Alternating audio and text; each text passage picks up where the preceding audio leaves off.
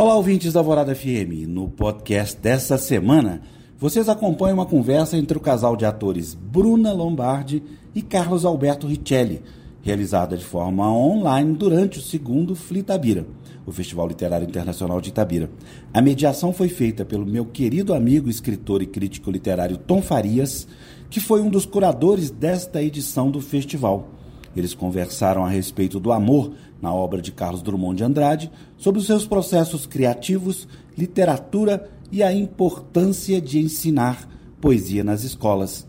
Vocês vão adorar. Ouçam aí. Bruna, Richelli, é um prazer imenso ter vocês aqui conosco. Mas eu queria que a gente conversasse aí, uma pergunta para os dois, é, que os professores de Itabira gostariam de saber o que vocês diriam, recomendariam um professor que estaria usando hoje a obra do Drummond em sala de aula, entendeu? E assim, o, o, o, qual a importância que vocês veem da poesia na educação hoje? Tanto dos alunos de Itabira como dos alunos do Brasil, de modo geral. Ó, primeiro, delícia falar com você, Tom, muito bom, assim, parece que a gente é amigo há muitos anos, né, amigos desde Drummond, né? Desde Drummond. E, e uma delícia. Você, como professor, também, está incluído nesse o que a importância do professor levar a poesia.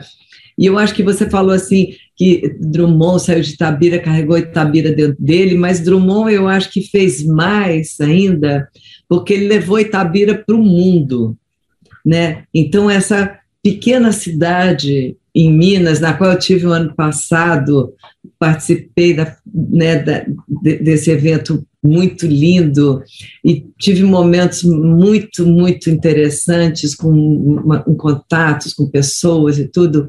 E é, percebo que Itabira já é uma entidade, já tem, já tem uma coisa icônica, porque ah, existe devoção à poesia de Drummond em muitos lugares do mundo, né? É, a coisa, a poesia anda, ela é muito, ela, ela, a poesia tem essa coisa sorrateira que vai para os lugares e quando você menos espera, ela está tá em algum algum travesseiro de alguém que você não imagina que a pessoa está lá lendo aquela, aquela, aquele poema, aquela poesia, e aquilo tem um significado tão forte para aquela pessoa.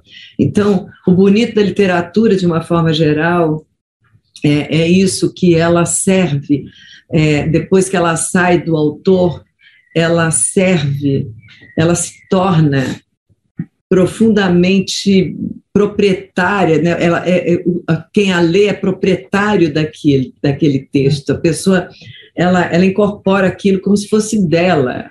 Ela ama, ela repete, ela chora, ela se emociona com aquele trabalho como, como uma coisa íntima, pessoal.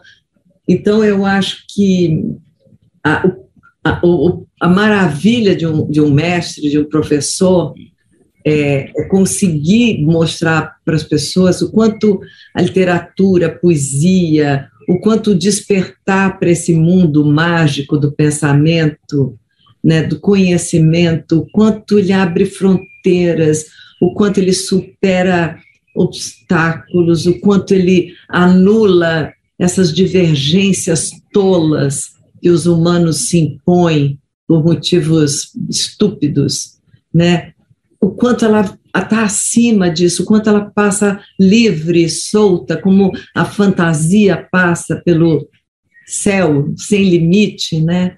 E é esse o lugar da poesia. É interessante é, é, é apresentar para uma criança, para um, para um adolescente, um, uma outra coisa do mundo, né? O mundo tão materialista, tão de fatos e, e coisas, você fazer essa coisa chegar a esse é, essa adolescente, essa criança e a qualquer um, né? Esse esse outro mundo. Eu me lembro, é, em, embora a gente quando seja menino nem sabe muito porque aquilo te interessou, hum. né?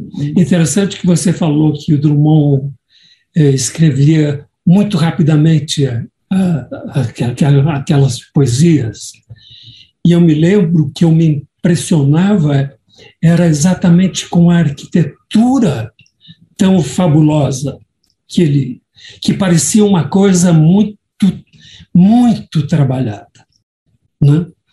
E, e, e esse é um aspecto que eu acho importante e é interessante na poesia. A poesia é, faz você é, pensar e, e interpretar as coisas, porque ali não é como a prosa, que, onde tudo é encadeado de uma forma é, já contando algo. A, a poesia, claro, também tem isso, mas de uma forma mais cifrada, uhum. que é uma forma. Então, é, eu considero. É, eu considero que, que as pessoas deveriam, nas escolas, se deveria ter mais interpretação de textos. O, o que, que aquilo quer dizer? Eu tenho, eu tenho falta, né? Porque na minha fase de adolescente, enfim, ensino médio, né? É, a professora mandava ler, selecionava alunos para ler em voz alta. E eu me escondia muito, porque era muito acanhado, muito tímido, né?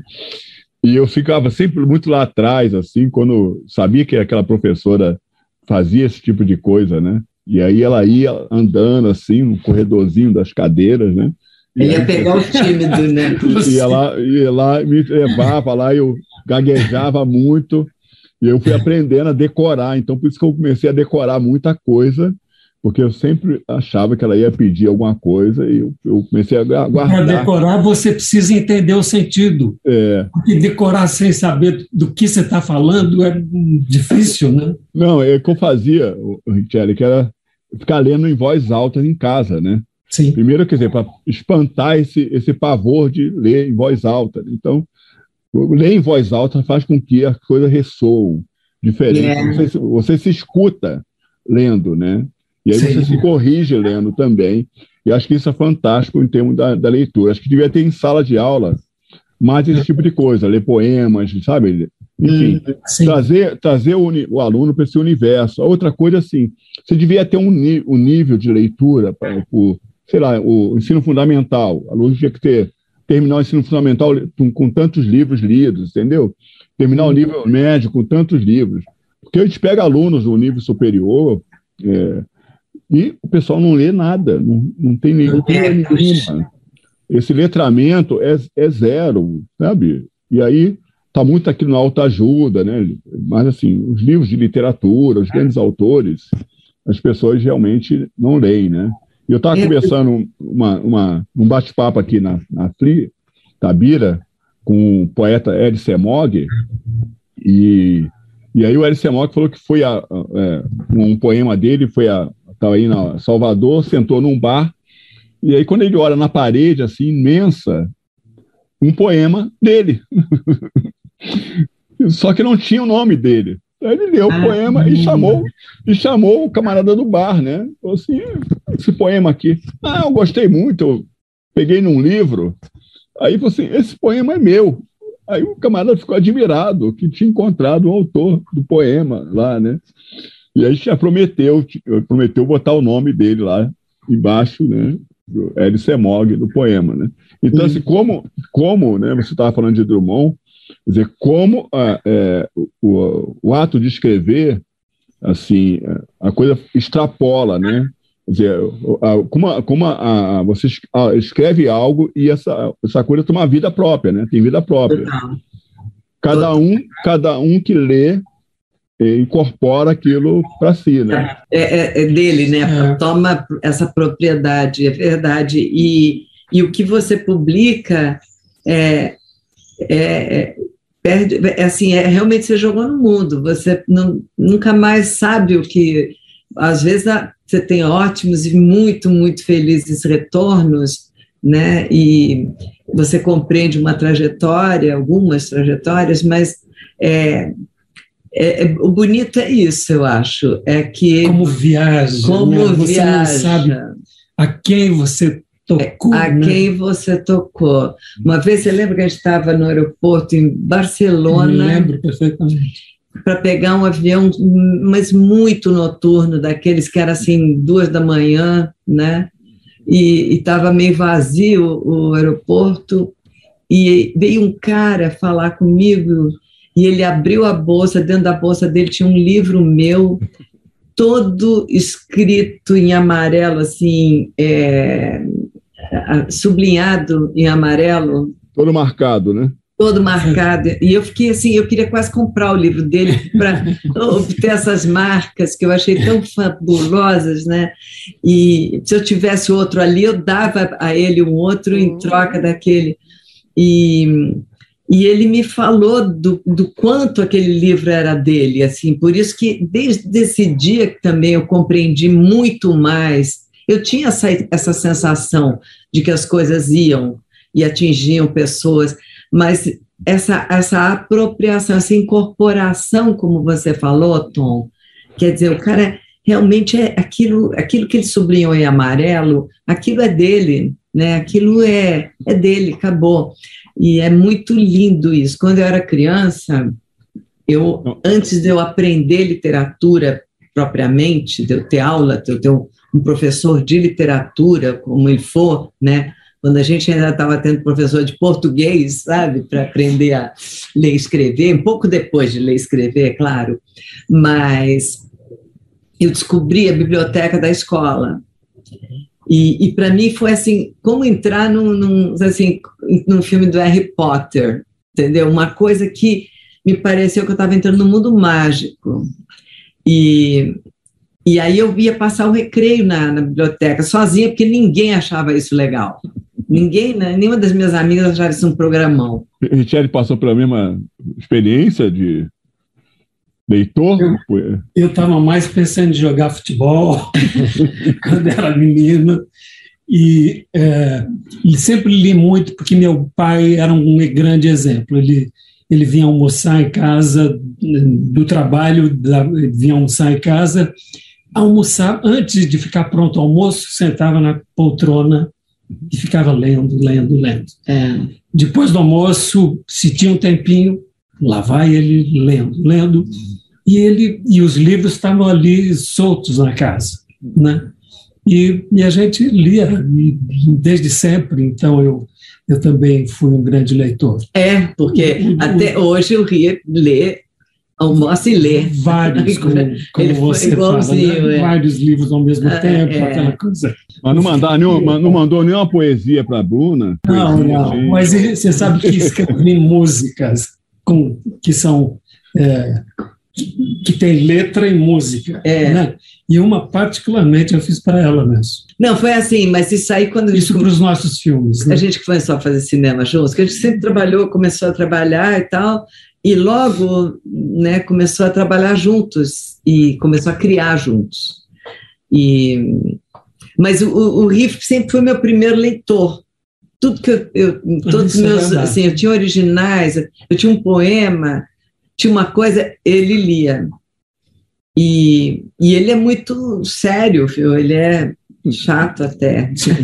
Então, vamos falar depois, vamos falar dessa tua produção aí daqui a pouco, viu? Mas ele, assim, ele, a gente começou a, a, a, fazer cinema e aí tinha, a gente fazia cenas e tal, e de repente não tinha dinheiro para pegar músicas fabulosas e tal que a gente queria, né? E mas assim, vamos fazer. Aí o Rip pegava e falava, vamos fazer uma música. Eu fazia uma letra, aí ele fazia a música, aí a gente fazia, pá. Aí como amigos maravilhosos gravaram, Caetano Veloso, Maria Bethânia, Gil, Gil é, Arnaldo, Arnaldo Antunes, só, só craques. Adriana Maravilhosa. Né? Aí um dia o Ri chega, a minha revelia, e fez letra e música. E aí ferrou. Aí quase, acabou, quase acabou o casamento. Carreira, quase acabou o casamento. Carreira solo, né? Virou carreira solo. Que o Drummond, eu, uma vez eu estava sentado com ele e ele começou a escrever e aí, ele até me deu, não me lembro mais o texto, né? E ele, ele perguntou: o que, que você lê, o que, que você acha, né? E aí eu, eu vi que era um, um, um texto novo dele ali. Não tinha título aquele texto. E aí eu falei, ah, legal. Imagina eu dizer, não, é uma porcaria, Drummond. Imagina eu falar isso pro Drummond, né? Não, isso aqui é uma porcaria. É. Falei, ah, não, bem legal, tal, enfim. Mas eu senti que ele foi ao que ele escreveu ali naquele processo, né? né? Então você via, é um cara que lia muito jornal, sobretudo o Jornal do Brasil, né? Que ele escrevia para o Jornal do Brasil. Mas eu acho que o processo de criação tem coisas que você leva assim um tempo maturando tem outros que saem. Eu, estou de, deitado assim e vem uma ideia, e aí eu levanto e rapidinho. Já vai. Sai pronta, né? Sai, sai bem pronta. E se eu, eu, tenho mania de levar sempre um caderninho comigo. Sempre, em algum lugar, sempre com um caderninho, vem uma ideia, eu vou lá, anoto no caderninho, depois desenvolvo. Enfim. Uhum. Então, acho que, acho que o criador é isso, né? O, o artista, de um modo geral, Acho que é um pouco disso, né? Na verdade, eu não acho que a gente escreva, nem eu, nem você, nem, nem o Drummond, ninguém escreve porque vai fazer sucesso, ou porque vai ser lido, porque vai ser comprado, porque seja o que for, vai ser premiado. Eu não acho que é isso o que movimenta a energia da criação, né? Eu acho que o que movimenta a energia da criação é a devoção. É, uma, é um serviço, na verdade. Você está servindo. Como aquilo que movimenta toda a doação. Né? Tudo que realmente é, é grande, tudo que realmente importa, está a serviço. Né? Um grande mestre ele não está ali para ser adorado, ele está para servir. Então, quando a pessoa percebe isso, pode estar tá fazendo isso até sem perceber, mas quando percebe, aí a responsabilidade é maior, inclusive, né?